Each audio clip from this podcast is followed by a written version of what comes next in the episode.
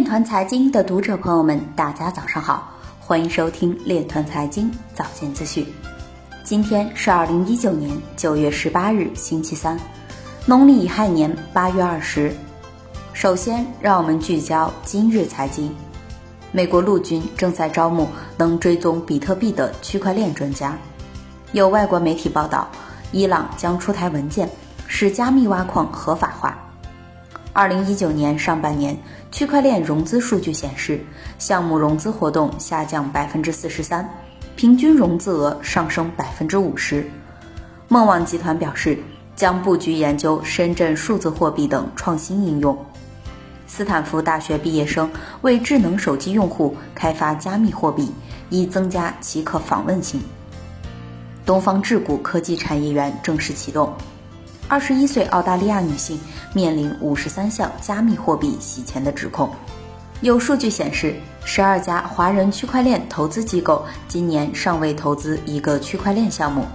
刘烈宏表示，要加强技术创新，大力培育区块链等技术。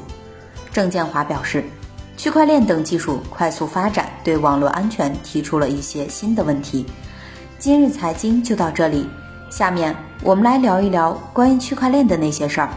在万象区块链实验室主办的第五届区块链全球峰会上，微众银行副行长兼首席信息官马志涛在演讲中表示。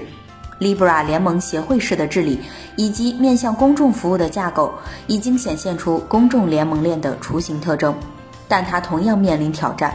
结算和流通依附于同一个稳定币，一方面对 Facebook 等发起企业依赖过大，难以实现松散耦合；另一方面将给现存的金融监管体系带来较大体验。目前，社会治理主要以惩恶为导向，缺乏激励善行的机制。流程已难以实现透明。